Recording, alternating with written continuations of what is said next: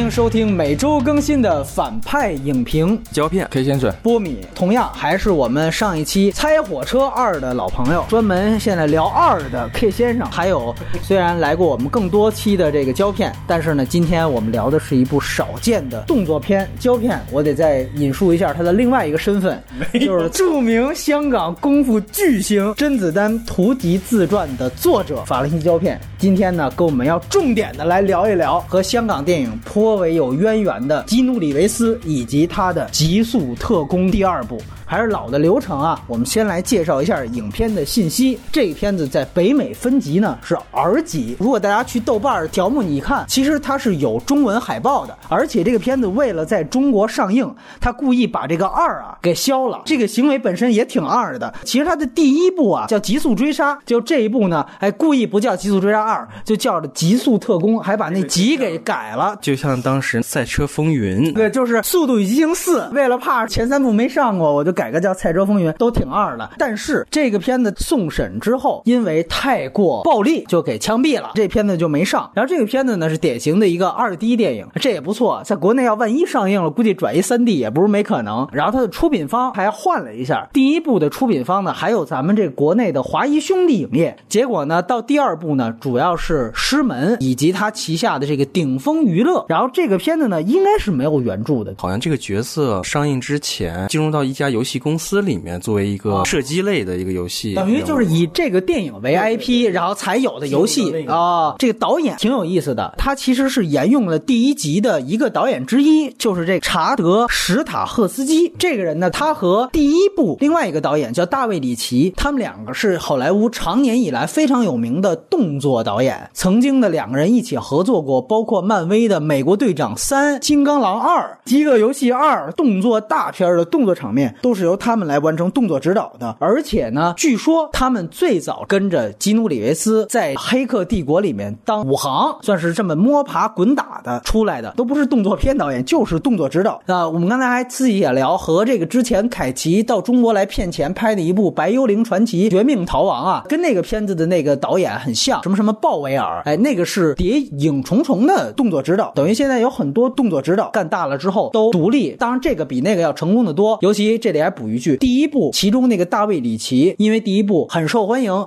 所以现在被挖过去，等于指导有可能创 R 级片记录的《死十二》的导演工作去了。因为我们知道这两部其实都是 R 级片，所以说这个 R 级找 R 级是非常正常的。然后呢，在编剧方面是德里克科尔斯塔这个人呢，也是之前写过一堆动作小烂片然后呢，他也是《极速特工》马上的第三部也是他他来编剧，主演只有一个大男主角基努里维斯尼奥。这一部除了尼奥，而且还有跟尼奥曾经并肩作战的大老黑劳伦斯·费什伯恩，他也是《黑客帝国》三部曲里面响当当的一个大黄金配角啊。另外呢，这里边这个里卡多·斯卡马里奥啊，包括这个几个配角也都还算抢眼。然后呢，美国呢是二月十号在北美上映，然后它的票房比第一部是翻了一番。这个第二部的票房在北美就有九千二百多万，成本方面也是有一个翻一番。第一部是两千万美元。等于卖了四千万，这一部是四千万美元，卖了九千万，都算是大卖。而且呢，第一部它其实是在碟片市场卖的俏好啊，那个可能收入更大。关于资源方面，现在这个高清资源都已经出了，字幕其实也都没啥问题，因为这片子压根儿就没什么有质量的对白啊。大概的影片情况就是这样。接下来呢，我们三个嘉宾来打分数。来，甄子丹的自传作者 先来，哎，一言九鼎的发一下言，请。总是拿这个扣在我脑袋上，其实我不研究。动作片有那么一阵子了，不当不当大哥很多年了，隐退江湖了。哎对对对，很多那个其实动作片术语，因为当时做那个电影的新闻策划嘛，然后一直在研究，然后确实有段时间了，可能有些生疏了，包括 MMA 的一些知识。但是看这片还是很爽啊！我必须先说一下，对，可能有些术语说不好，要不然那些 MMA 的迷听了之后会说：“哎呀，你这个不对什么的。”对我确实只能去描述它了啊。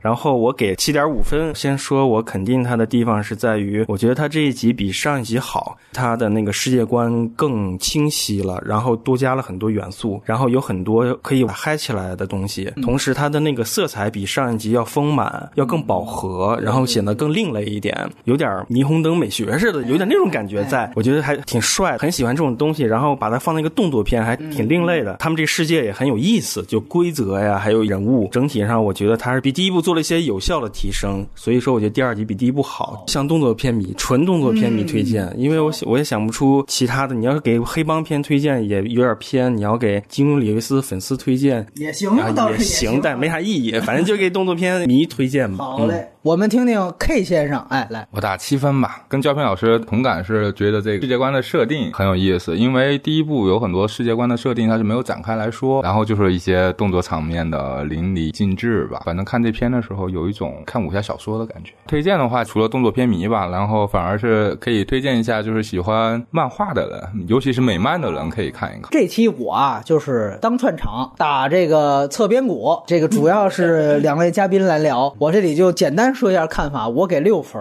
我可能还是比较重视剧情的一个人啊，这个片子实在是太单薄了，这个剧情我们待会儿也可以讨论啊。但是呢，它必须得及格，是源于首先我们衡量一个类型片是类型元素的满足，在这方面它毫无疑问是合格的。两位刚才都推荐了，那我这儿就不再多推荐了。然后接下来呢，进入到剧透环节，我们分优缺点来说这个片子。外延部分，我们一可以聊一聊其他的动作片；二呢，也可以说一说基努里维斯这个人设。感觉这个人设也是被国内的很多大号哎说成是好莱坞史上最惨、最潦倒明星，是不是被神化，还是说被黑化了？我们到时候都可以聊一聊。好，接下来我们剧透环节，两位都打的挺高的分数，要不然先给大家一个挑战，你们先来说说缺点吧，还是咱们按顺序胶片？首先就是我从来不会去在这样一个作品当中去看它的剧情，我只是想它呃设计好一个世界观之后，在这个世界观框架之下，它怎么把自己的所有的优势加入进去，嗯，这是我最想看的东西。而且其实我看这套系列片本质上也就是看这个，嗯，从来没考虑过它剧情怎么样，它只要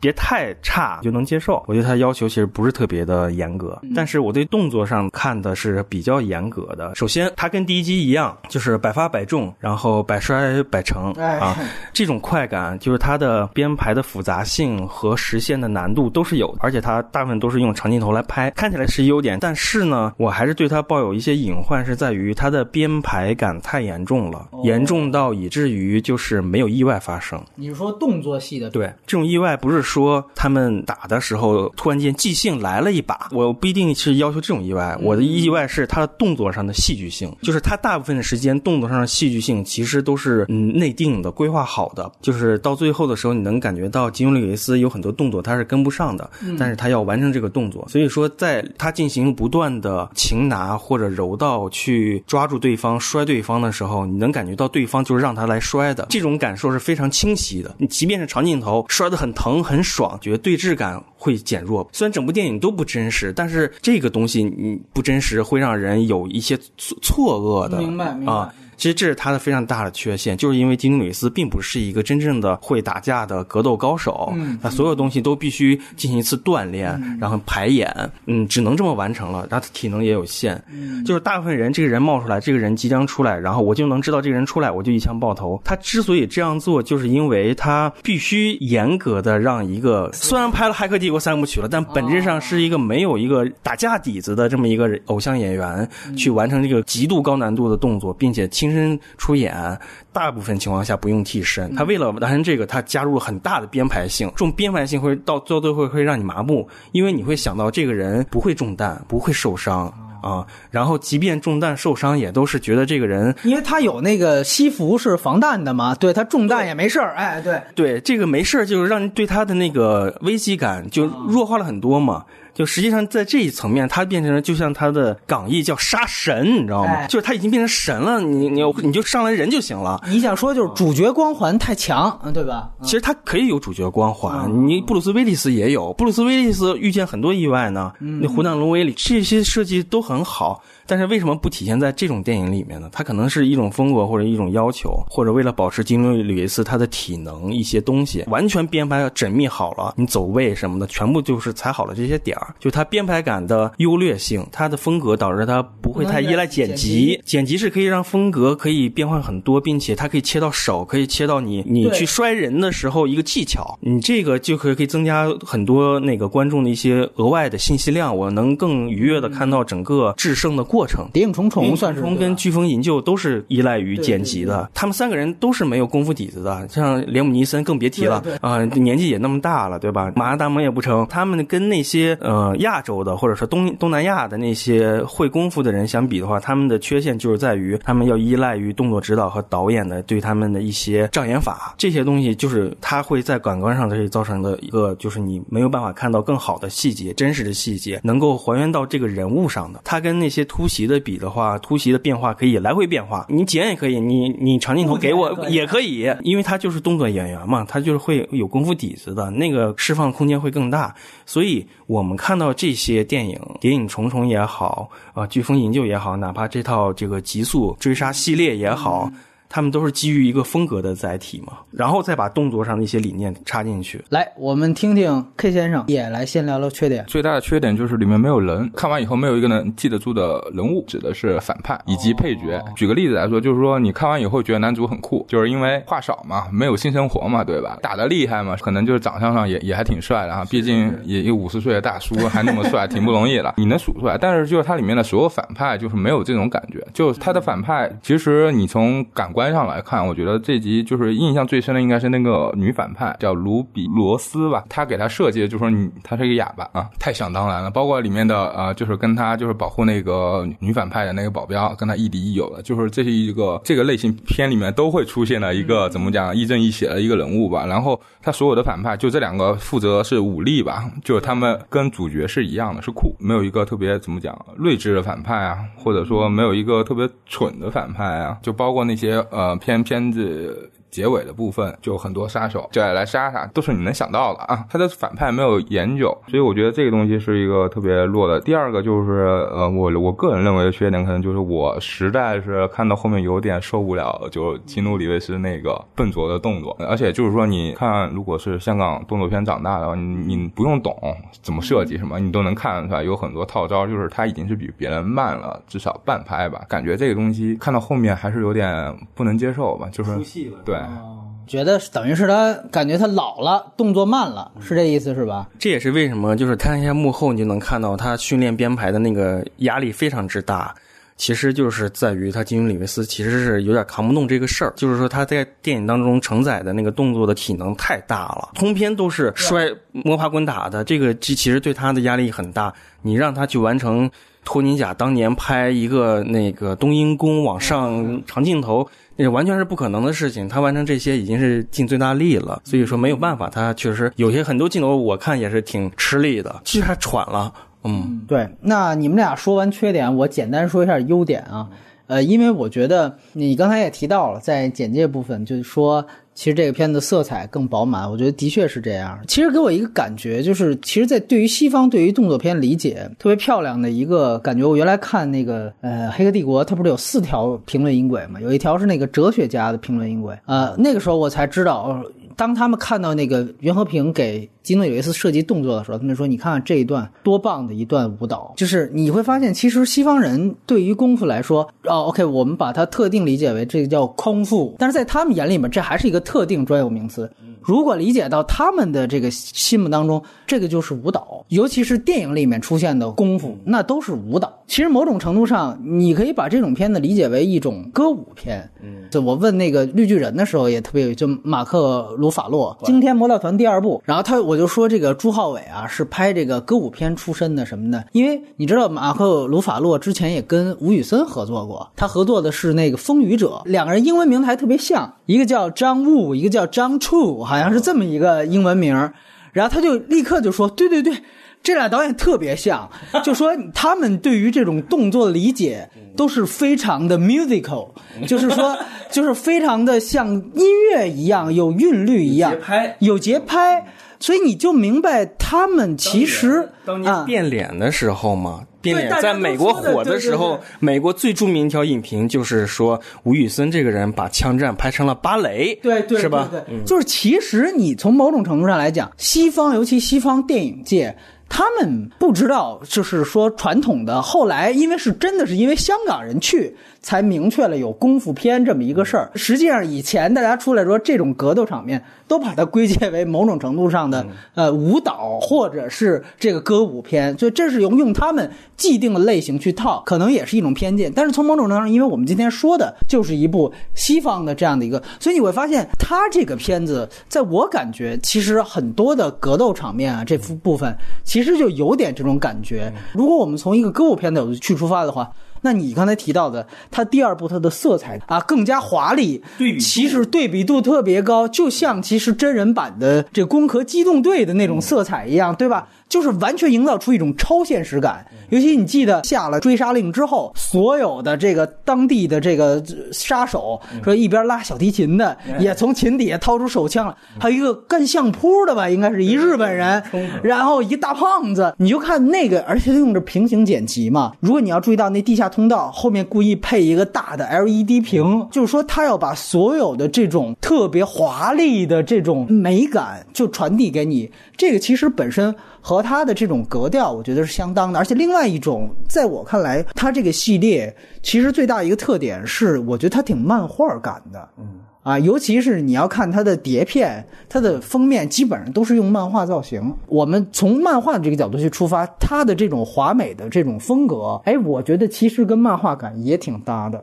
所以这个我觉得都是跟他的动作的风格都能够统一起来，而且我觉得更重要的一点就是我在看到后半段，我不知道两位看没看过基努里维斯客串出演的另外一个片子，我很喜欢，叫《霓虹恶魔》。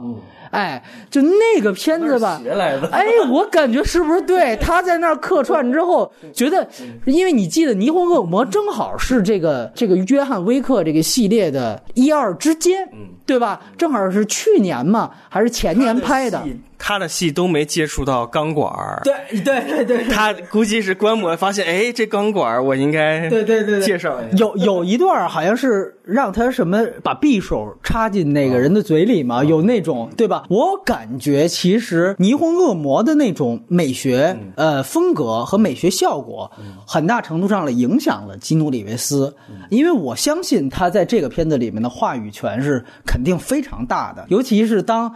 那俩导演基本上就是俩动作指导之外，你对于动作之外的说影片的风格和这个摄影啊有什么的统一要求？我觉得大明星在这里面提出自己的看法，那是太正常不过了。所以我个人感觉，在这方面，呃，我们说也应该分开看，就跟说我们谈范迪塞尔对速八的那个一样，就是。你有的时候把你的明星话语权带到这片子里面，是好像一种越权的行为。但是我最终要判断你这个越权对于你这个系列真的是有益还是有弊。哎，对对，跟阿汤哥和那个木乃伊也是一样，那就是有弊，对吧？我记得开场的追车戏，他故意把那个地面撒上好多水，他其实又要营造出来就是那种镜面效果。这个片子你会发现，到最后它有一场镜子的戏。胶片说这很像李小龙的《龙争虎斗》。我们当然，我跟 K 先生上期聊完《蔡虎正二》，我们直接想到，哎，这不就是 T 二的结尾？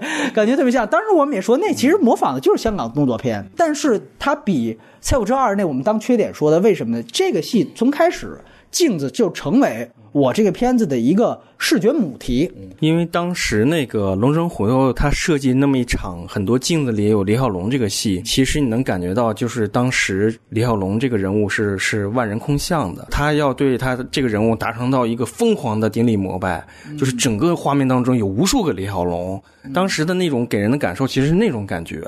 就是我靠！突然间有这么多李小龙，然后在这个镜子里，而这个杀神这个基努里维基努里维斯，他这个角色也是这样的，也是这这种体量一个人。我操，我是那种基本上没有任何人能阻挡我，我来这儿就碾压你一切，我要碾压你，我要把你挤压到一个小的空间里，就这种感觉，在我觉得他是有一点点相似。嗯，这个片子咱们说的再那什么一点，它其实有点拿范儿的一个动作片。当然说的不好的缺点就是有点装逼嘛，对吧？到时候我们也可以聊一聊这个片。片子和另外一个我刚刚想到的霓虹恶魔导演的成名作《危险驾控》啊，也是高司令的那个片子，也叫《亡命驾驶》。那个我觉得也是一个特别 拿对特别拿范儿的一个一个片子。对，总之，我个人感觉，呃，这个肯定是动作片的一条路。首先，我们知道动作片在好莱坞那边先是真的是基努里维斯的《黑客帝国》带起来的，就香港五指风潮、杀死比尔这些。后来呢，大家看腻了这个之后，又进入到了一个《谍影重重》、《皇家赌场》、《零零七》，他们带起来的一种就实战，包括这个《Taken》，就是刚才提到《飓风营救》这个系列，那个感觉现在也进入到了一个瓶颈。其实我觉得约翰·威克这个系列到现在能够红起来，我觉得其实跟他又走了新的一条路有关。我觉得这个对于动作片类型的整个摸索，该是肯定还是肯定的。啊，接下来我们可以交换意见。那两位。来聊一聊喜欢这个片子的地方，还是咱们胶片先？因为刚才我说了它的编排的问题，嗯，这个是我对它的缺点的一些说法。它的优点还是就这个本身编排并不简单，它里面有几个连续性的擒拿和摔跤动作，那些动作都是很难完成的。记得大部分情节都是这种样子，一堆人上来，然后他挨个挨个放倒。其实编排真的是并不简单。咱们总在说它动作，其实这里面很多射击啊、枪战、枪战，嗯，其实也都很。精彩，就是它里面有很多换枪的姿势，我没有见过。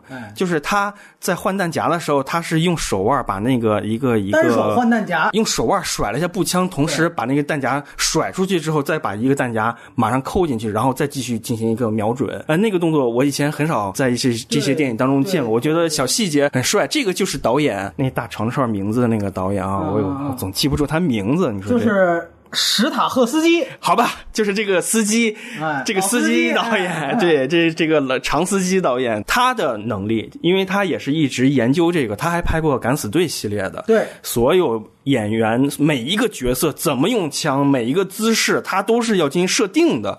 这样一个人，他玩的非常之溜。你包括那个裤衩里藏枪这个细节，就是他不是腰间，不是别在肚脐眼上，他是放到了裤衩里。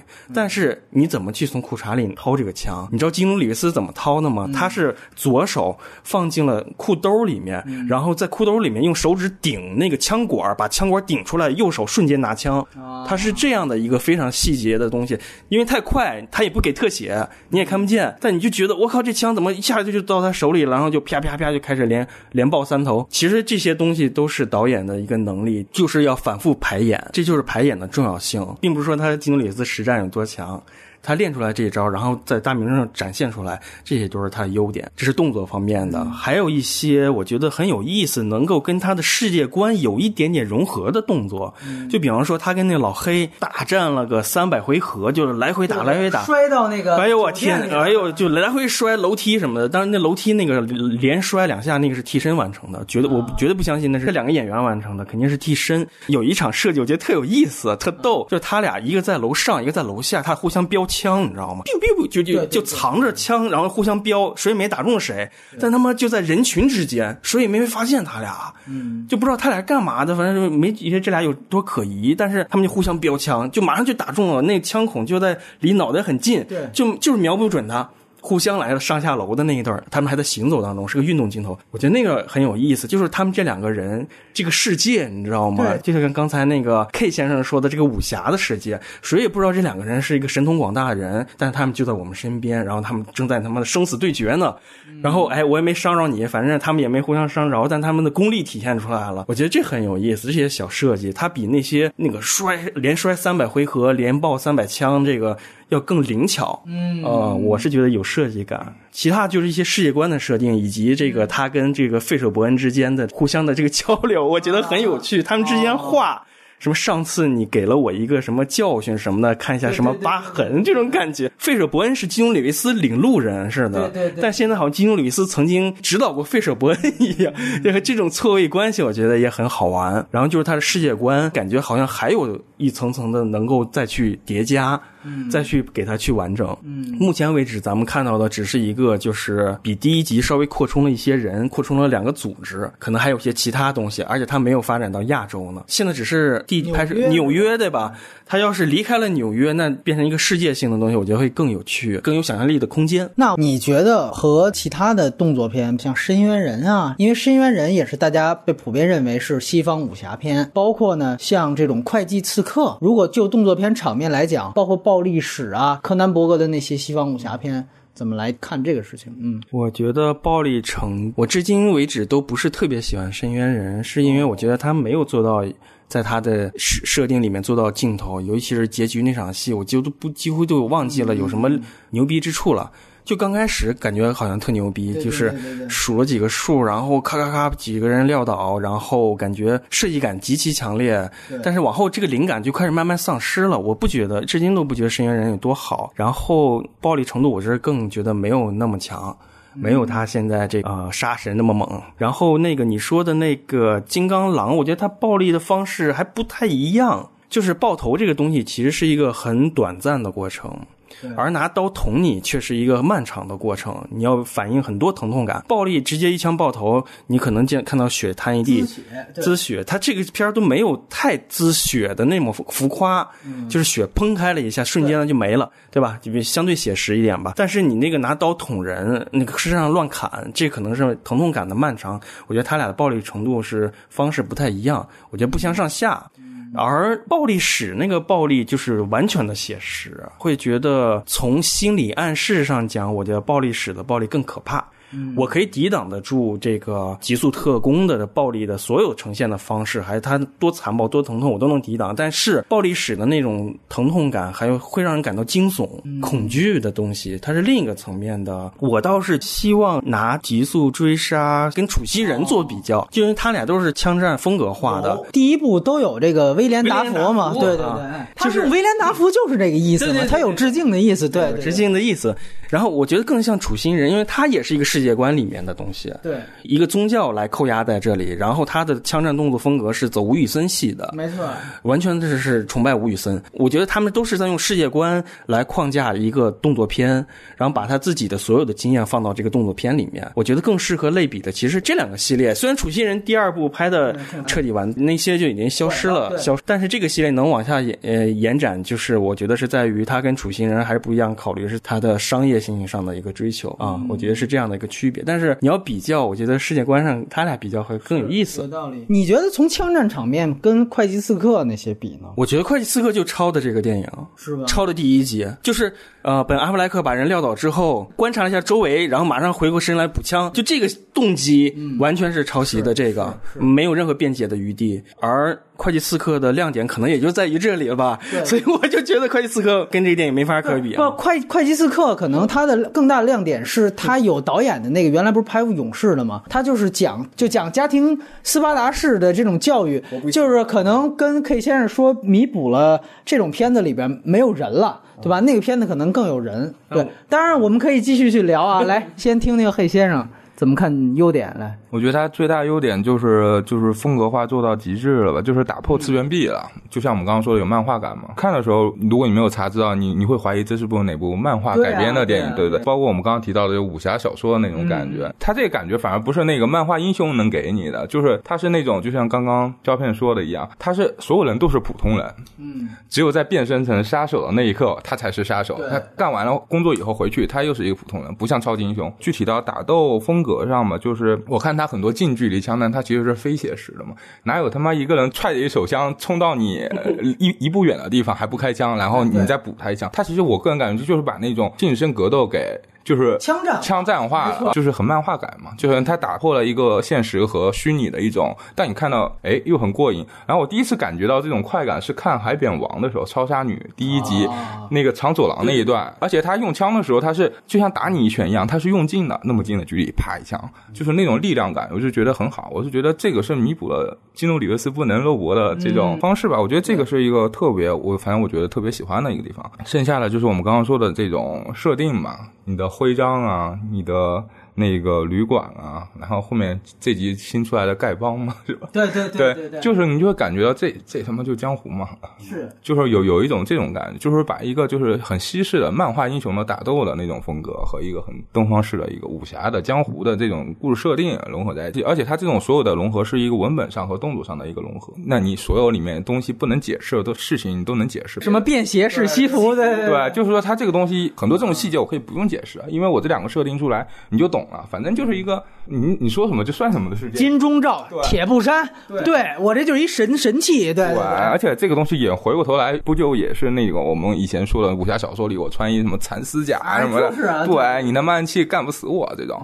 然后，然后剩下的最后一个优点，我是很喜欢的是女头领自杀那场，它这个刚好有一个节奏上的停顿，没错。而且这个东西就是就是完美符合它设定，就它里面所有的人，不管你是好的你是坏的，都得按规矩来。我自杀是因为我要我的所谓的荣耀嘛，我死在我自己手上之类的。这个东西最屌的是，他自杀完了以后，金庸里是在看他是不是真的死了，然后还补了一枪。我就觉得这个东西就是我们这行就这样玩的啊。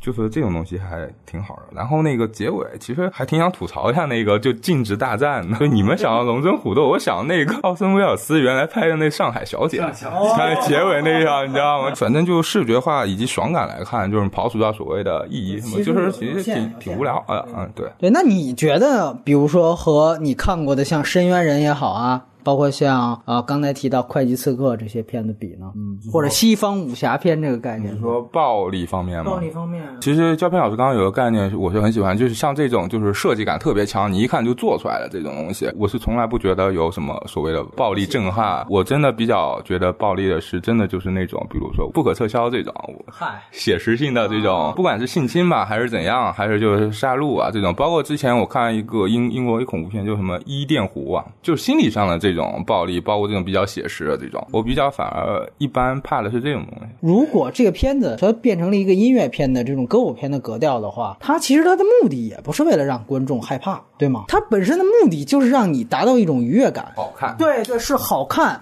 华丽，哇，太帅了！你因为炫还是因为恐惧产生的愉悦感，这个不重要。我觉得它可能产生的那种感觉，应该是用鬼魅来形容，会鬼鬼魅，我更愿意形容霓虹恶魔。呃，说句实话，我如果我讲它的缺点的话，我觉得它在形式上就是这一点，它有点两挨不靠。就是如果你要是更漫画的话，你要是更歌舞片的话，你就不能鬼魅。如果你要更鬼魅的话，你跟这个说所谓的漫画感或者说歌舞片感就不一样了。我觉得这里面它还是有冲突的。你刚才提到女首领自杀的那场戏，可能有点偏鬼魅一些，我还挺认同的。而且那一幕特别让我感觉像那个科波拉原来拍《惊情四百年》那种感觉，整个一个超大全景，一个俯拍嘛，然后整个那个那个场景对吧好多镜子哦。对对对对对，其实《惊情四百年》他也演了，对吧？但是呢，你看他基本上像我们刚才提到那种呃跟大胖子枪战的那些那段平行剪辑就比较华丽了，就不那么邪。对，所以我觉得他这两种风格，一个是没有处理更好，二来一个呢就是你比如说我们提《亡命驾驶》，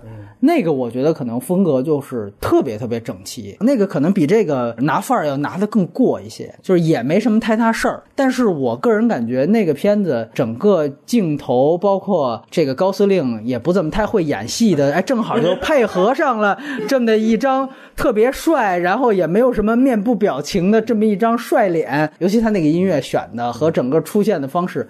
他那个基本上就是靠节奏取胜，所以我觉得那个片子可能整个配合上面的风格统一度更高一些。嗯，我记得《亡命驾驶》它是环球拍的，啊，对对对，哎，起初环球的一开始的目的是让导演拍一部能够跟《速度与激情》哦。能够 能够能够追平这个延续我们这公司的这个明白。呃，拍完之后第二 IP 哎，第二 IP，结果拍完之后就愣了啊，拍成这个样子，所以你去戛纳吧，啊就这种。对，你怎么看《亡命驾驶》？就我刚刚说了嘛，就是你装逼装装到一个极致，就是一种风格。嗯对对对，就是我们在想《亡命驾驶》，已经不觉得它是一个类型片了，我们不会想到它的某一段追车戏或者某一场动作场面。那如果把那个作为一个很好的评价的话，那其实这个片子它还没有到达那个程度，它还是一个类型片框架内，这是一方面。另外一方面，我觉得挺大的一个缺点就是你刚才提到第二部对第一部是世界观的补足，我其实觉得他这个其实就是硬找辙。你比如说，他这里面我们说他有俩动机，促使了这个呃约翰威克这个人重新上路。一个动机是他原来的雇主找他来说，你必须得给我杀人。你想想看，他拿出了一个徽章，那徽章里边有他原来带血的，等于歃血为盟按的一个手印。这个第一集压根儿没说，第一部他也求助了嘛，包括他跟威廉达福不是也有这么一个帮忙。如果你第一步你就埋下了这么一伏笔。你说我中间实在被困了，不成了。我找一人，你帮我。那人说：“我凭什么帮你？”哎，我给你一徽章。第二步非常顺其自然的，这人找来了，说：“你给我这徽章，你现在给我帮忙。”大家都能理解，你这是一续集电影。因为我们刚才想，两位都强调这片子好的地方是说，它树立了一个江湖规则。这个我也部分同意啊。我其实挺喜欢它这个一些基本上就是照抄武侠小说概念。你比如说，它中间有一个洲际酒店，你不能杀人。他们中间有一段，他跟那老黑打，然后摔玻璃，等于先在酒店外面摔玻璃进然后。那人来了就说你们应该懂规矩，然后俩人就不打了。然后金里斯也特别乖。这段拍的让我想了一个动画片《马达加斯加》，也是猫捉老鼠那种感觉，就一个人追一个人逃，然后进入到那个纽约图书馆，所有人都特别静，然后这两个开始在后面狂追着人一进去，然后也特别 静，然后就故意点那种米老鼠布的那种配乐。好，我们就说这个概念，你按说第一部应该就是一个定概念的一个片子，你把所有概念定下来。你第一步，你压根就没有这个歃血为盟的这个徽章这事儿。你第二步拿这个做一个初始动机，显然是你不知道怎么让这人接着找一茬打。说白了，这个片子你啊，故事本来就够简单的了，需要解决的故事层面的事儿就这么一两个嘛。哎，您这个还是强行起的。二来呢，就是他有一私人动机，就是基努里维斯这房子让人给炸了。就这个吧，你第一步是把他狗给杀了啊，那你还有一个狗是他太太送给他的，算是一个说你想到这条狗就想到我了，主要是照顾豆瓣这些爱爱狗影这个是，是一条狗的使命。哎，对对对，那个第二步呢，就等于是。我还得再找一个，我不能再杀狗怎么办？我就把房子炸了。但是你仔细想想，第一步他不仅仅是因为一条狗，他跟你玩命，是因为他有一个丧妻之痛，对吧？你第二步你把房子炸了，首先他跟狗他就不是一个，一个是生命，一个不是生命。二来呢，就是那个是有一个对于亡妻的一个悼念，让你给毁了，对对吧？这个只是一个。宅子被毁了，你又那么有钱，而且你又把你的钱都埋到地下室的水泥地里边，你炸你也炸不毁，所以你就让我感觉你唯一要解决的这个动机都挺强行的，或者说你都没想太好。咱们还是回到说《飓风营救》这个片子，也就第一部还算比较不错了啊。你看他那个动机也特简单，就是救女儿，但是这个动机就比这两个都要充足，而且他真的是因为那女儿还活着。所以他所有的动作戏都是围绕着救这件事儿啊，女儿随时可能被转移，有生命危险，对吧？然后他也给对方一个警告。我觉得为什么说人质戏比这种复仇戏可能好看的地方，就在于从电影层面来讲，正反派的互动会因为有人质这样一个活人存在，所以他们互动会更紧密。这个戏让你感觉就起范儿强行的，等于前边我替你杀，结果那个女帮主死了，这算是第一卦。第一卦完了之后，这第二。卦怎么起的呢？你想想看啊，其实就是互相猜。那边还找了那个洲际酒店那大佬去问去，那人说估计他得跟你玩命，那怎么办？我先办他，举起手机来就办。你 你就想这事儿，反正如果不是他逼格特别高，让大家觉得好像也挺酷的，你要把他那些所有形式感一拂去，你这特别中二。而且我们刚才说，尤其 K 先生，我也挺认同，大家都挺讲规矩，包括基努里维斯。他第一次进酒店的时候，他跟那老黑就一下就不打了，而且你注意那表情特别乖，然后俩人还喝个酒去。但是我们知道结局是什么呀？就是我就是要违反这个命令，我把你给干了。这个事儿吧，我感觉你最后去破这个规则，给我的说服力不够。你可以说我就让他杀人了嘛，怎么着吧，可以没问题。但是你最后明明要设计了一个这么重要的一个规则，就是在这个酒店里不能杀人，而且后面我觉得结局最二的是什么呀？就这哥们儿大佬。跟跟他说：“哎呀，我只能拖延你一个小时了，你赶紧走。咱都知道这是为第三集，但是你仔细想想，第一部应该也有一女的在这个酒店里面杀人，赏金加倍，你就把基努里维斯给我干了。也有这么一女的，好像就是那酒吧的吧台的那八女，最后直接就被这大佬几个人也是在一个那个罗马柱广场前包围了，然后就特别有范儿那种俯拍镜头，咔把他给灭了。那个你咋就不给人家一个小时拖延？就你这一个小时拖延这些东西，一下让。”让我觉得你前面建立规则特儿戏，就是你这主角光环开的太大了。这个大佬之前说过一句话，就说在我们这行，等于我们这个江湖有两个规矩不能破。第一就是这个歃血为盟的这徽章，你要是给了人家，人家拿回来，你就必须得给他卖命。第二就是这洲际酒店不能杀人。那你就想想看，等于这两条是行业唯二的最高的两条指令。你这第二级怎么有的？是因为基努里维斯不得不去遵守第一条规则，但是最后的结果是你违反了第二条规则。那如果你要有这魄力，你第一条规则你就可以违反啊，对吧？我就不遵守，你来你怎么办嘛？你大佬你来干我，你来干我我就干你。那我这片子可以这么写呀，等于你这两条规则完全被主角光环牵着鼻子走。喜欢这个电影的人就说这片子是西方武侠片。其实，在我看来，为什么我不愿意给他戴这么高帽子？原因就是在于，我觉得我们好的武侠片在规则的执行方面都特明确。你要是往回倒，你无论看张彻的片子、胡金铨的片子，或者哪怕像《卧虎藏龙》，就是他这个规则很清晰。从《水浒传》开始嘛，你说的这个规则，这个是一个，但是我可能没有你。那么把它当回事儿，对，虽然是规则很重要，就是一切的世界和故事都得根据它这个东西来，但其实咱们就说第一集，哪怕是亡亡妻之痛什么的，就是史泰龙的一百部电影开始都会都是亡妻，就是哪怕有一只狗怎么样的，我我都没关系，我就觉得你给我随便有来个动机，你我最大乐趣就是看你怎么去展现这些东西。嗯这个确实是咱们观影期待的不同，但另外一方面，你提到的亡妻这事儿，我记得当时我们都有这感觉，这是一个。靠形式感取胜的片子，结果这第一二部，包括到第二部还有，就是你这个来回来去闪回，这个闪回是有点太 low 了。你完全可以通过一个更好的方式去表达你对于亡妻的感觉，对吧？哪怕你有这么多镜子，我就记得原来这个 X 战警第一部的时候，就这个修杰克曼一直怀念这个琴，就喜欢凤凰女，但凤凰女又跟这个激光眼斯考特又搞又好，他怎么办？然后。模型女喜欢的模型女就变成这个凤凰女的样子去勾引他，然后两个人刚要亲嘴，他发现不对，就是。你这个就把惊悚感和你的人物的心理的外化和他真正的焦虑和你这片子的动作元素结合起来，这就有想法。你让这两方面达到布莱恩辛格这个水平，这个还是我觉得没希望。我觉得 你你也是参加过金刚狼系列的，也得多学着点对吧？包括咱们说像他也弄过这个啊，美队二三。对吧？你看罗素兄弟他们怎么搞？哎呀，我都说过一百遍了，就是钢铁侠有动机去撕美队，我们原来是复联，这个动机其实。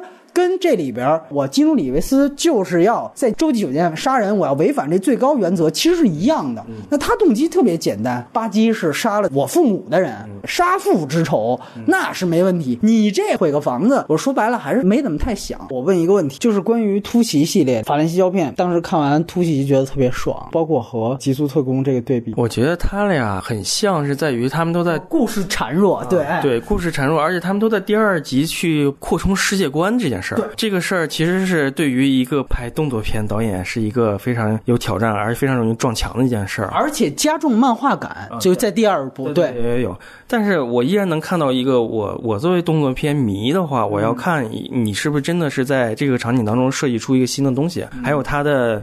演员，尤其是他的演员，有没有达到一些新的体能上的突破？我在看第二集的时候是能感觉到的，因为突袭一他有的时候还用了很多一种直观的暴力，就是枪突入，或者拿那门磕那拿门磕。而第二集我看到很多那个格斗上的技巧的东西会更多一点，所以我我我很满足。然后第二集他还有很多野心，设计了一些看上去匪夷所思，其实你仔细想能想到一些镜头的土办法，什么摄影机从摩托上运到车里，从车里再。再换给另一个人接着，然后长镜头，大家会想，哦，操这个摄影机怎么能从一个车的车窗里钻过去啊？其实都是有人接着底下对土办法来拍的，这种土办法是一种很有。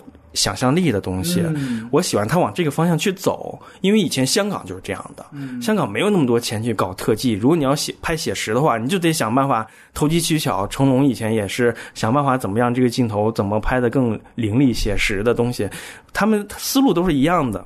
我觉得这方面是我赞同的，而且他有很多人设给我留下很多印象。打棒球的那个人让我印象特别深，设计的好厉害，那种棒球而已，对吧？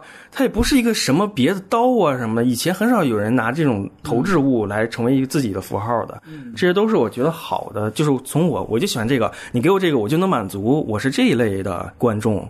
所以你觉得还是突袭系列要你更喜欢一些？更喜欢，肯定肯定是更喜欢的。对，嗯嗯嗯。然后 K 先生怎么看突袭系列？从影史角度来说，突袭系列的地位就是反正是极速这种可能完全比不了的嘛。就是极速这种可能可能每三四年就会有一个系列，这种系列出来，突袭系列可能这种就没了。反正我是把它当成一个教你如何拍摄就是动作场面的可能性吧，就类似于这种纪录片来看。因为我不认为它是一个，就对我来说是一个故事片了。反正我就觉得。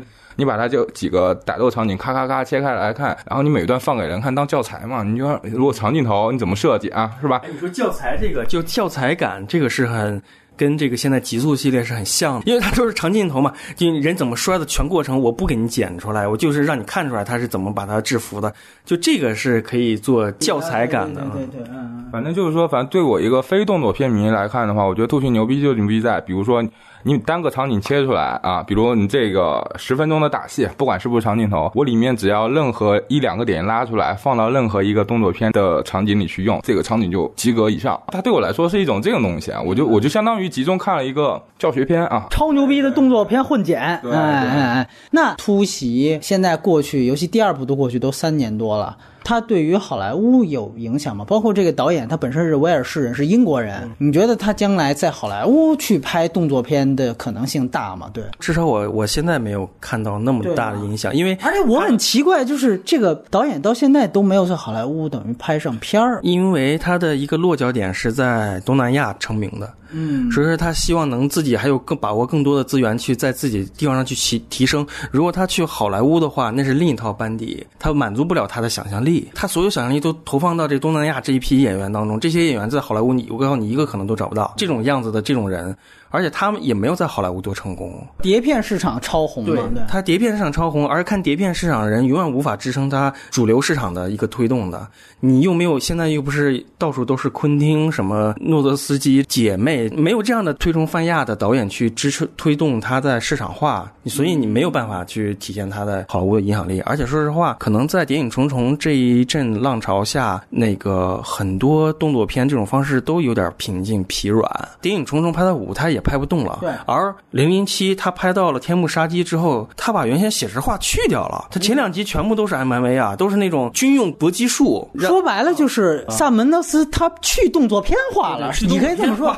他不是去动作，他就是直接不要动作。对，这一类导演他不太需要动作来表达我什么什么东西嘛。就天幕危机完全是一个卖人设和风格，他不像以前那个八十年代九十年代，呃，香港人拍电影都是。有那样一个非常土作坊的环境，它是通过因为环境的简陋，它逼迫人去提升自己的极限。你要从二楼、三楼、二楼摔下来吧？好，我的人从三楼给你摔下来。他们有的时候会说，告诉你我拍这个戏以前陋习，他会告诉你跟那个对面的那个武行他们的头头说，告诉你我拍这部戏的时候，我告诉你我死了几个人。他是不尊重人的生命来来比拼这件事情，就有很有黑社会的那种感觉，就不好。就随着现在的整个电影制作环境的改善，你知道吗？人为了让他们不会有这种想法，就是人的保护得到很大体现。当人的保护得到很大体现，人怎么可能拍动作片保护好人？那告诉你就一件事，就是充分做好吊威亚跟其他的防护工作。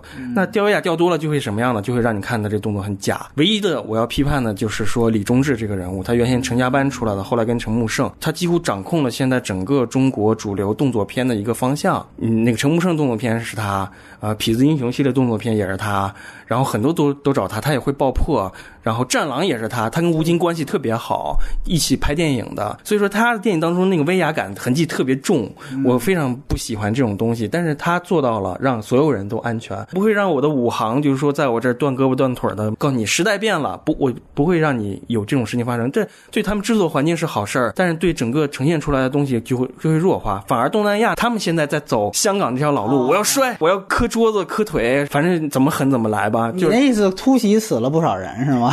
不敢说，但是反正你能看到他是他们的人拼还是咱们人拼，你在镜头上就能直观看出来，根本根本不用多讲。呃，所以你就能感觉到，就是说制作环境为什么现在开始印尼，啊，这个印尼国家有电影吗？你就是肯定会会有人很多人抱有这样的疑问，当然肯定有。可是这就是整个制作环境风水轮流转，他们。们在不断的就是有自己的想法吧。你的意思是加雷斯·埃文斯他用了这么一批人，所以他到好莱坞，他可能完全就被束缚住拳脚了。首先每天工作八小时，你磕疼了给我歇俩小时，我靠！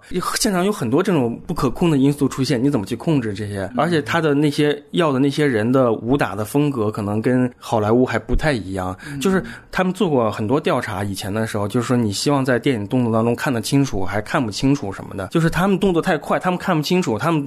主流观众得不到快感，会有这样一个调查结果，就是让人很木讷。就是咱们亚洲人喜欢看那种，哇，你李小龙飞快，就是一拳打过去，你都看不见影，觉得特爽。然后他们是必须得要看清楚，所以你看他们喜欢看那种肌肉馒头。就好像那布鲁斯威利斯啊、阿诺、史泰龙这种，你看得一清二楚。他们总从来不会就是说展现自己的速度感，能展现速度感的是史蒂芬席格那无影手那种擒拿手，那个速度感非常强，非常好看。但是 B 级片嘛，对吧？现在都来演中国推销员了，对。我操，这个也是完了 也快，包括上格云顿嘛，这个东方流派全完了，只能在《煎饼侠二》里边看看，哎，真的是太可悲了。当然，你提到另外一事很有意思，这俩导演跟这个原来。洪金宝什么的，还有我合作，就是洪金宝一九九八年的《过江龙》，那是洪金宝在美国拍的一个警匪题材的一个电视剧。他在那个那个时候，可能是做一些呃武术指导的副指导，类似于或者说武行就替身，你就去被洪金宝摔去吧。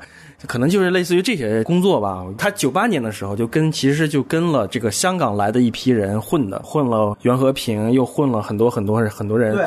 然后我我们也发现，他其实跟林岭东闯好莱坞的那个上格云顿的那个片子合作过，在里面有这个担任武行的职位，然后包括像陈嘉上的这个拳皇，哎，对，在里边都有过这种合作。呃，两位也可以聊一聊，你们觉得？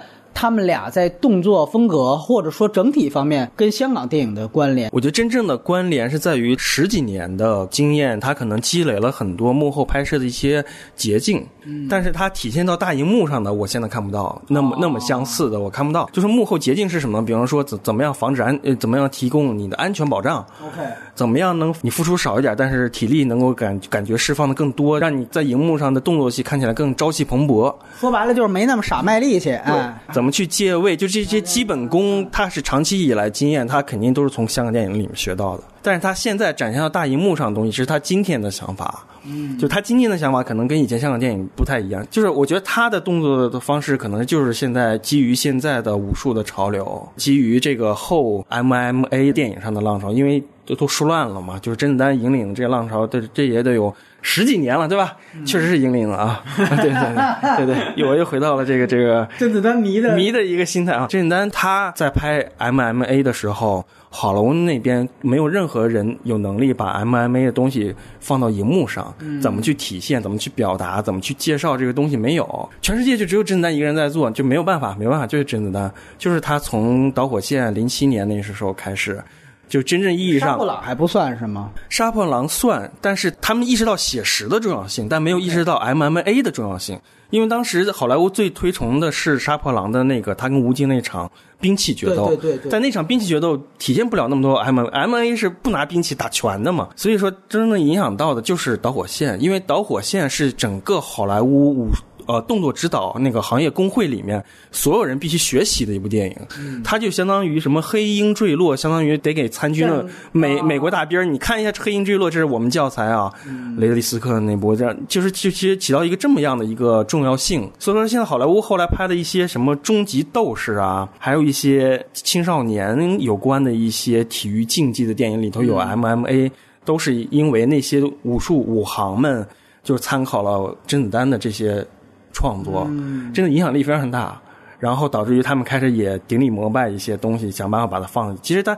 你现在在看荧幕上的东西展现的都不是香港以前的功夫电影的那种东西。我个人是感觉，其实这两位对于动作片有一定引领的作用，但是他有些个别场景都还是太似曾相识了。我就记得《突袭》里也是第二部，有一个地铁里面的一场戏，女的毁容的那个人拿两个斧头，没错没错，然后一顿砍，就那场戏。对于这种地铁空间的的营造，你看在这个片子里面也有，就是基努里维斯和那个老黑，最后那老黑死的，等于就是那场戏不行，就是他没有想到更好的动作设计去解决这个死亡，嗯，然后他的空间运用也都太老套了，对，就是没拍好嘛，就没有没有花招。哪怕是我们回过头来去回忆一些港片里面的那个，我不知道你看没看《少年赌神》，黎明啊，什么陈小春啊，就王晶拍的一部电影啊，挺烂的，但是它里面有场动作戏。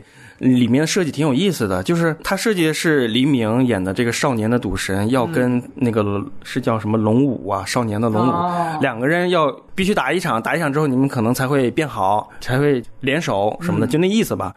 然后要打的时候，那个陈小春就在地铁里喊：“我们打架了啊！”然后周围人没反应，你知道吗？周围人不知道，哎，这是干嘛？神经病吧？打架了！然后陈小春又又一声大喊，然后周围人哦就赶紧散开。然后旁边人港片嘛，就说啊，快看，他们打架了！哎呀，好看好看，就可以围观了。有些龙套啊那种东西就出现了，你知道吗？然后陈小春就一下子跳到了那个上面的两个扶手那儿，又来个一字马。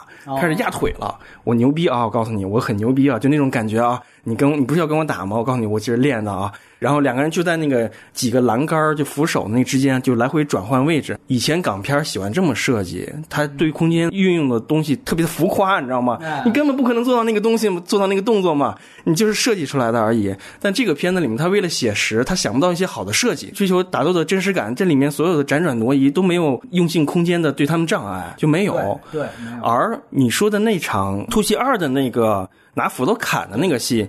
他也没有使用这个空间上的东西，他就是追求纯血腥。你们这么一大群男人被我一个女的逼到了一个死角，你们都上来，我照样一个一个弄你们。他是制造这种惊悚感，然后这女的，我靠，挨个挨个，每一个砍死的方式都不一样。有的时候他妈是连砍好几下，有的时候一下喉咙毙命，有的是一下砍到裆部。它是这种设计，而这场戏就是我觉得是一个压轴的戏啊，就是黑人跟他的终极对对，这是我在电影里面要扣分的一个终极的一个。你刚才都已经大战三百回合了，你在这里面要有一个设计来进行他的死亡，没有，你最后就让他像个普通人一样，就躺在坐在那里，然后呃一把匕首压在那儿，哎，你拔出来就死啊，这算职业礼节。然后这个黑人也没有一些，就是好像我。要死亡了之后有一些什么样的层次化的东西也没有零，所以说那场戏你这么一说，我想起来了，其实拍的非常失败的，让人过目即忘。嗯，我觉得是这样的。对，而且我是想到那场戏，他其实有一也有一点故意的风格化。我就记得他还是出来之后，然后好像有三个人追他嘛，然后呢，那个他连爆三枪。然后那三个也是滋血，你注意看那场戏，我不知道他是不是有有意又是自己致敬自己，就是你知道《黑客帝国》也有一个地铁站的戏吗？就他故意弄的那个地铁站特别白，特别白，那典型就不是真实的纽约地铁，哪有那么干净？感觉那个柱子都跟瓷砖白瓷砖贴完了一样，特别的亮，舞台感，对舞台感。然后呢，这样的话呢，你看那个三个被打的路人甲爆头之后，那个血滋到那个白墙上面。就形成了一种那种漫画感。你看他的所有东西都是追求这种画面效果。反倒我最后记得是这个，倒是在这个地铁上的这个打斗实在是没什么意思。其实如果你引领一个风格，感觉反倒风格大于了动作本身。对，哎，这个就是他动作设计总是有局限嘛。导演不可能这么万能，想到万全之策。每一场动作戏他都在追求一个极致，你发现没有？他这个人就是这个样子，所以说他弄到一个关键最关键的一个戏，他反而。就呆了，你知道吗？就会有这样的一个东西，他罩不住，hold 不住。我觉得你哪怕再想一想，用一些那个反常规的方式去想，比如说他们在地铁里打斗的时候，依然不让任何人发现。他们在打斗，他们用一些就是手指的指力，或者说是气什么的，或者反正你想吧，你就想吧，你想一种方式去解决他们，然后他的死还是没有任何人发现，我觉得这就牛逼了。对对，他达不到这个程度，他一上来又让周围人发现了你，然后撤开，然后你再开打，这个完全是低于想象的。他还是这个是有局限的这个导演。那行，那我们可以聊着聊着就说说最后这外延环节。我们其实有一个话题很有意思，就关于基努里维斯。首先，动作片方面啊，我们都知道他从《黑客帝国》开始，哎，当然，就是你说之前 K 先生说这个生死时速其实也算，但是那个没什么动作，对吧？那主要是靠这个事件惊险。哎，有有一个动作是跳车，啊，对对对对，而且那个跳车真的是基努里维斯当时跳的，他们当时把导演、制片人全都吓懵了。是他刚开始从一个小车上跳到公交车，跳上车，那个动作好像是当时说基努里维斯自己。基努里维斯他的人格就是一特别单纯的人格，我说实话，他其实并不复杂的一个人。他有时候觉得这个东西，我我得真的来来，他就以为是他信以为真了，你知道吗？其实旁边有个人捅他，哎呀操，你这不用不用真来，真来有危险的。他可能也会相信这件事儿，但周围人他一看到，比如说媒体，比如说报道或者说什么这些真来，他就信以为真了，他感觉自己也得真上。你包括这个《极速特工》这系列也是，其实他大可不必那么的周折。我觉得以他年龄还有这个电影的追求，你可以用一些其他东西去处理。他大部分都是真来的啊，我觉得反而会让人觉得，哎呀，那么就像。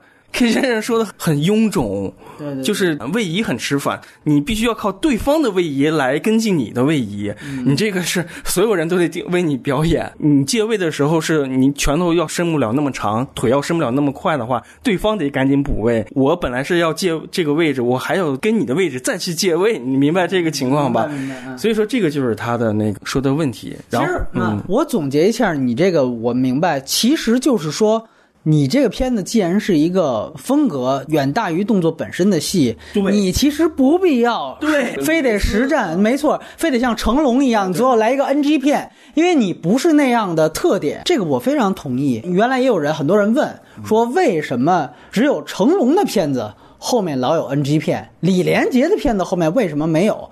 是不是只有成龙受伤，李连杰就不受伤？其实有很多懂的人已经回答过这个问题，说不是，李连杰也受伤，列出来那个也相当恐怖，不比成龙差。但是为什么不是？因为李连杰的电影电影风格和他的人设就必须得有光环，他是一个无敌的存在。黄飞鸿，他是黄飞鸿，他是英雄，英雄是不能受伤，而成龙演的是小人物，他要的就。就是要跟你拉近共鸣啊！但你看，我银幕上苦，我拍这戏时候我更苦。我不是神，我不是神，我跟你一样啊！其实他是千万富翁，我亿万富翁，但是不是我给你一种感觉，我他妈玩命给你演。你知道为什么？当时插一句，就是说这个功夫瑜伽到他妈现在都是今年国产片票房的第一名。就跟其他嘉宾聊，我们底下聊说，当时因为都是过年看的嘛。我就说，我觉得那片子相当差。我，但是我爸我妈特别喜欢。他说，对，没错，我爸我妈也是这么想的。而问他们为什么喜欢，就说你看这大哥这么老，他妈六十多了，真他妈卖力气啊！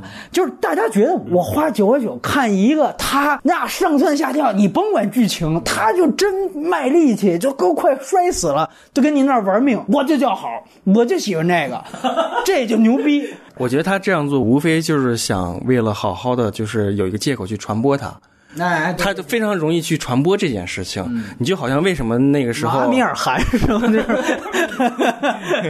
你这就好像那为什么那个时候那个公众号写这个基努里维斯什么好莱坞最惨，太容易传播了。就是当时那个号至今给我留下就是对于对于现在新媒体的变革一个非常一个经典案例，就是我的小学同学都在转，以一个电影类的东西不可能限到我的小学同学。其实阿米尔汗不也是这样吗？是这样，就是你增肥减肥。哎，这个才是大家哇！这中国人对对对对，这个其实和这个成龙特卖力气，这是一个逻辑，没错。所以说，如果你把这些东西放在了一个。就是亡命驾驶这样的电影风格里，你是不适合的。对，这就好比李连杰最后也弄一 NG 片一样，这是不对的。你想想这个片子《极速特工》，你帅炫霓虹灯，当然也可以接得上。就是是不是也是因为啊，从他跟袁和平合作《黑客帝国》的动作戏以来，再到太极侠，感觉因为香港的五指给他带来，就是说香港咱们可都是真打或者怎么这个那个的。导致或者说人家都以为你从那时候就开始真打，你这是不是也得真来？等于有一种绑架，或者说他有一种被香港的武行影响了。极速系列这个当初为什么请金里，我也不知道。我觉得无非就是看中了他曾经是一名动作片演员，而且曾经是以科幻类动作片一个风靡全世界这么一个形象。我觉得他当初就是想要这么一种形象，然后把它包装成了一个隐没的神的这种感觉。我觉得他在动作上其实是要剔除掉以前的香港那些东西的，以前都是全部都是威亚，空中跟那个什么一样，和黄飞鸿一样踢三角什么的这种动作。我觉得那个时候的所有的经验是用不到这里的，无非用能用到这里的是你对体能训练的意志。他这里面有很多动作是靠抓住一个人之后，用自己的身体的重量把你拖到了地上，摔倒之后把你的骨关节锁住。这个动作是他妈的非常有危险的吧？在我看来，而且也是挺难的。说实话，K 先生他也练过一些那个泰拳、泰拳什么的，或者说他相关性的，你都能感觉到那个武术的动作的那个危险性。就他能做到这些动作，其实是需要意志的，是要长长期的培训的。我觉得以前的训练，包括香港那些武指那种地狱式的魔鬼训练，对他肯定是有记忆、有印象的。这个是他拍这套系列片的便捷之处。除此以外，我觉得没有。嗯，我觉得他并没有带到银幕上来，对吧？没有。嗯，你觉得太极侠呢？因为那个其实是他的一个导演作品，甚至是对吧？不，我觉得韩三平导的吧。我觉得反正就是你想他在中国语言障碍，然后他本身又是个不善表达的人。你要看他以前的年轻时候采访，你会发现说话特别没法去领会记者的意思。这样一个人，去他去做做导演，我是鬼才相信的。我反正是不相信他能真正意义上做导演，肯定都是七八五六个那个副导演。而且说实话，我觉得这片儿有没有导演也就那个事儿吧。其实就是借着就是嗯袁和平跟韩三平他们中影集团好，然后有和各种合拍的接触，呃，然后再加上传了这么个局，金庸里斯又是大明星，当时来上影节开发布会那些我都在，我都跟的。你能感觉到，其实就是就是这么一回事儿吧。嗯，谁导演都无所谓。而且那个片子整体上，我觉得真正导演就是袁和平，就是核心啊，因为他大部分都是靠动作来串联，那些故事跟屎一样，对你没法看啊。什么那些设计的什么决斗场啊，你什么的戴个面具什么，哎呀，这些崩溃了。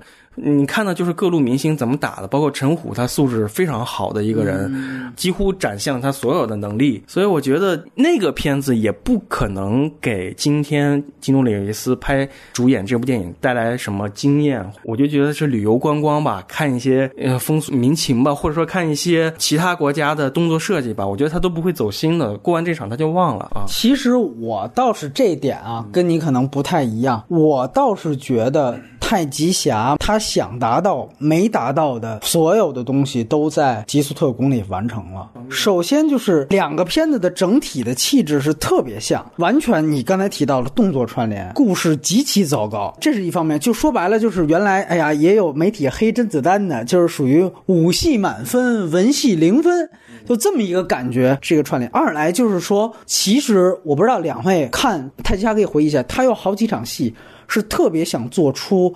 所有的视觉感就是那种华丽的美感的。有一场戏，金里维斯给陈虎带到集装箱里面去，然后他有一个大舞台，那舞台还有什么中国龙什么什么的。你典型，你看他想达到的效果是哪种？但是因为没钱，也是做不到那个水平。他想达到的就是《天幕危机》里面有一场邦德去澳门，我操，后面都是中国龙，你记得吗？就有那么一场戏，就他现在达到那种。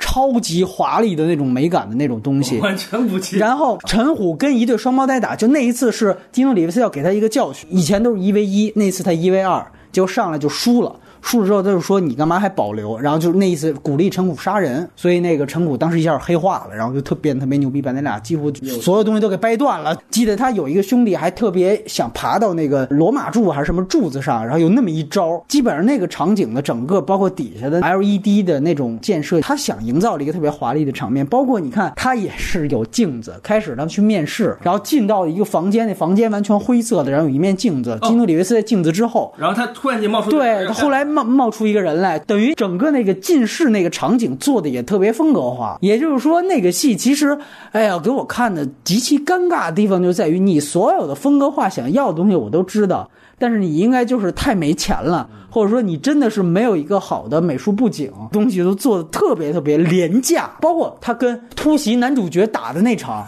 那最逗了。那场，其实你看，他想要一个那种热带那种舞台，你记得那个突袭男主角。他当时是赤脚的，底下是一层白纱。他其实想要那种特别有格调的那种，就像我们玩拳皇一样，就这个场景是一一个白纱，然后旁边有有一点那种热带雨林的建筑。哎，他那又是一个度假村，他其实有这种想法，有有这种东西的，但是太廉价了。这个和你的打斗有什么关系呢？你那场又是躲来躲去的，你又没打成，所以他所有东西统一不起来。但是我觉得到了这个极速特工系列，反倒。他把他所有想要的视觉化的东西都呈现出来，然后他的问题当然也进一步放大，就是他这个以武串文的这个戏，结果也是有这样的一个缺点，所以我反倒觉得太极侠是可能，哎，有有关联，尤其那是他导演的。回头我在视频上再快进一下。哎，关于这个整个基努里维斯的 K 先生有什么想说的？你缺席好久了都来。基努老师拍的这些动作片都看过，但是说实话，我没有什么印象特别深。刻的场景或者说片子，就是我还是那句话，我觉得相对于他来说，我反而真的觉得像《飓风营救》里连姆尼森的那做出来的反应要比他好，尤其是《极速》这两两个系列看下来以后，觉得真的就是你能感觉到他的衰老啊。然后因为要风格化嘛，又不能像《飓风一进》《飓风一进》那样，哎，我咔咔剪嘛，是吧？不行的，实在的不行的我就剪，就是造成很多就是套招就太明显了，而而且就像刚刚照片老师说的，就是你你还得我跟你未招的人，我我得去贴你。就你腿贴到这，我得往前再走一步啊，引你的力。我觉得这种东西就挺够呛的。就飓风营救，我觉得它动作模式是完全波恩化的，就是完全抄嘛，你剪不就完了？你打的再烂，你夸夸夸，你就是效果就出来了。嗯。然后另外就是关于他这个人设啊，基努里维斯应该刚出来，其实是凭借那个他跟瑞凡菲尼斯的《我私人的爱达荷》，当时是哥斯范桑特的一个也是早期的成名作嘛，对吧？美少美少男，其实同性恋电影了。大家觉得？他到现在的变化是一个怎么样？你觉得跟阿汤像不像？就是说明明已经都很老了，还要强装颜值，这种包括胶片提到的，说有营销号写的什么史上最穷困潦倒的好莱坞明星，什么天天纽约挤地铁。前几天国足复欢说你们这帮键盘侠，明天早上还得挤地铁。你看人家基努里维斯都挤地铁的，然后还说是他的妹妹啊得了癌症还是白血病死了，他的。前妻是被很多人认为是大卫林奇。拍《穆赫兰道》的女主角的原型，反正关于他这个人设吧，包括从私人爱达荷开始，就大家一定要注意一点，就基努里维斯，他一开始不是美国的，就他是他是一般的裔啊，甚至有华人血统，对吧？他他本身是有好多国血统嘛，就是首先就我们聊他的时候，我们是在聊一个成功移民到美国的其他国家的后裔，对这个我觉得这个前提很重要。然后所以因为这个前提，就包括后面我一直觉得他最成功是《黑客帝国》里那种。站在那话特别少，因为我我一直从来都觉得他台词特别差。然后或者你像就是说《极速》这两个系列一样，你就演一个装逼的角色就完了，因为。他给我的感觉始终就是，我从来也也不认为他有演技啊。但是就是他符合绝大多数人的审美。他他对我的一个印象就是，永远是一个活在电影里的一个平面的一个人。这还是黑客帝国化嘛？对。那斯人爱达荷，你当时你觉得那个片子他怎么样？可能对于腐女来说，那简直是。斯人爱达荷好像已经不流行很久的感觉，展映也很少提这片子。然后，好吧，那我都我们都老了。所以说现在其实你向腐女推荐这个片子，他们可能还要重新补。的感觉，哎那个加斯范桑特都老了嘛，现在他都不流行。对你来聊聊基努里维斯，包括你觉得他跟阿汤，你觉得这是一种不服老吗？还是说说白了，他那个木乃伊我看的也挺尴尬了，你这个脸都那样了，然后你还要哎使劲化妆，还要使劲化妆，开这种男性魅力的玩笑。新木乃伊这个原始剧本，他这个主人公不是一个阿汤哥这个五十多岁的这种人，他是一个年轻的小子。后来阿汤介入之后。就就就完推翻，完全推翻，找的那原先他的那个刺杀希特勒的那个编麦奎里，还有那个非常嫌疑犯嘛，对，他也是《碟中谍》五六的导演，对，反正是找他来重新写了这个剧本才这样。我觉得阿汤才是一个真正要不服老的那么一个人，包括他总是他妈玩命这件事情，我也不理解。但是新闻总是能够炸裂，非常炸裂，要爬什么？要我就觉得他基努里维斯现在是不是要往这人身上靠啊？我并不觉得，我觉得他就是单纯。的傻，就是他是一个棋子，他非常傻到就是说，无论是大导演也好，还是小导演也好，你都在这里面是个棋子而已。我觉得是这样。包括他拍那个《霓虹恶魔》，也是一个完全是棋子嘛，就是你你真的能领悟到你个你在演什么吗？我我表示很怀疑，我靠。那个其实就是利用他那人设嘛，对对，就是说他老说他穷困潦倒有神经病，然后你就演一神经病吧，感觉是这种啊。我记得有一年他还演过一个美国一个女导演，总是爱拍一些中产爱情片的一个很著名的卖座片女导演，她还在里里面演了是戴安·莲恩的一个小嫩男朋友还是谁？大家都是在用她的这个形象而已，她自己不明白可以走多远，自己不明白还有哪真正意义上挑战。如果说他是个聪明人，他绝对不会事业这么起伏。他演过康斯坦丁，哎，对对，这么酷的电影，然后也没牛逼起来，然后他不可能就是事业就总是这样吧？我觉得聪明的就像阿汤这样，我永远接大片，哎，我还留出一些拍小片余地，这些小片有点犯小聪明的一些东西啊，我是拍砸了也可能不赖我啊。我觉得他跟阿汤完全不是一类人。其实别忘了，凯瑟琳·密格罗拍过一片子，后来还被那个 DMG 抄了一遍，叫《惊爆点》，对吧？那个其实也是第一代一点零的一个腐女大片啊，就是那个人鬼情未了的男主嘛。那个片子的编剧跟制片人是卡梅隆嘛，他跟毕格罗当时还没离婚，都是八卦。就这个片子好像当时跟《终结者二》上映的间隔只间隔了很短的时间，然后他是被《终结者二》给碾压了，对。对，然后到了年末好像他们就办的离婚，好像是，对，有一系列原因。其实那个片子真是好片儿，而且戴着美国总统面具抢银行，就是从那个片子是成为了一个最后的一个标志的一个象征。因为毕格罗他是嗯有政治思维的，因为毕格罗是一个反美国体制的一个人，他那个意思其实特明显嘛，就是这些人在抢底层人的钱，然后他们的意思就是那是一群劫富济贫的人嘛，我们就是一群罗宾汉，他把那种荷尔蒙。和极限运动结合起来，这个片子直接影响范迪塞尔去拍《速度与激情》，但当时他们也是没钱。《速度与激情》的时候，除了赛车，刚开始他们设计的还有天上往下跳伞，还有各种一些水下的什么乱七八糟极限运动，全都在有。但是就给你两千万，你就拍吧。最后他们就集中拍了一个赛车。之后范迪塞尔为什么离开那个团队？嗯，就是因为他拉着导演那叫罗伯科恩，对对，他们去他妈拍了《极限特工》，就是完全的是这个惊爆点的乐趣。其实是。是因为有卡梅隆在，所以当时强建议是他用了七毫米胶片。他还跟贝托鲁奇拍过一个片子叫《小活佛》，那更早。不能说的电影，其实也还好，就是因为那个片子是《末代皇帝》之后，当时英若成还去演了一个很重要的角色。殷若成是第二男主，你知道吗？而且殷殷若成当时是那，就是中国文化部副部长，嗯，就等于他以这样的一个身份被特批，然后去拍了那样的一个片子，对，很很厉害的。但是那个时候基努里维斯是没成名，基努里基本上就是经贸点成名的，然后那个生死树把他一下子彻底的让他爆红，对。当然，这个大家记住的后来都是《黑客帝国》系列，没错没错。我觉得他有时候真的就是我在我看来是很傻。他拍完《黑客帝国》之后，拍了一个惊悚就是犯罪电影。然后他就是觉得，就是自己，哎呀，我演了一个这样豪华的这种 Neo 这个神，他自己觉得有点被束缚了。而且他其实当时不不是完全赞同这个形象，没觉得他演了这电影有多么了不起，大家都觉得神作，但他没觉得什么多了了不起。他想让大家对我的有更多的理解，所以他接了一部电影。但他你找一个好剧本接也行，他他不会看剧本，完全不懂剧本，看了一个剧本，哎，这个反派这个角色找我了，就是什么罪恶守望者呀，还是收割守望者，还是反正就这么。一个特别录像带电影的名字，他就接了。当时制片人极力劝阻他去做这件事情，会对他接下来两部套拍的续集有产生影响的。他不干，他就自主自主意愿，他就接那部电影。那部电影空前。烂炸，没法看下去的一部电影。他演的是一个反派配角，是叫《正义守望者》。正义守望者，哎，正义守望者烂到家了。我当时因为《黑客帝国》那么轰动，我当时小孩嘛，就以为他接下来片子也很牛逼呢。结果一看什么东西啊，就是小的时候你都明白他是个烂片了。对，你可想而知，那个那时候是初中吧，还是怎？你会觉得我操，这个这个李维斯有点傻吧？这脑袋有点不好吧？我觉得李维斯干的最好的，也最让我佩服的一件事，这里。强推唯一一部，如果大家希望可以去看的话，就是他曾经做制片人和做主持人拍的一个纪录片，叫《阴阳相成》。肩并肩。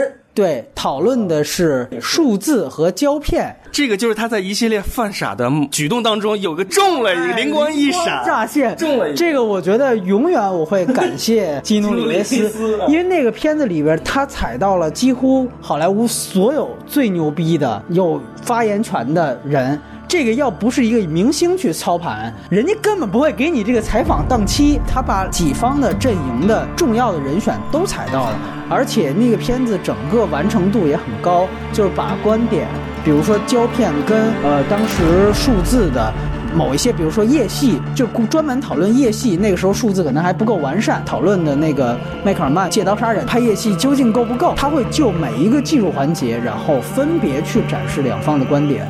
这个首先你必须得是业内人，你得懂这个事儿。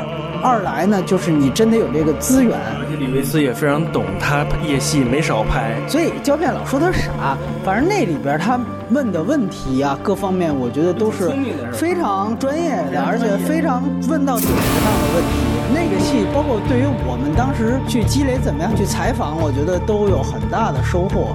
这我觉得都很重要的一件事情。说他傻，其实是不是在于真的是说他智商怎么样，而是说他他有时候太随心所欲了，你知道吗？而且他是骨子里，其实他的那种加引号不羁的性格啊，要比约翰尼德普这一类要更真实。我觉得他不是以一个就是说不羁是哗众取宠，或者说为了伤害你，他其实一直是是呃，我是希望你能达到目的，但是我觉。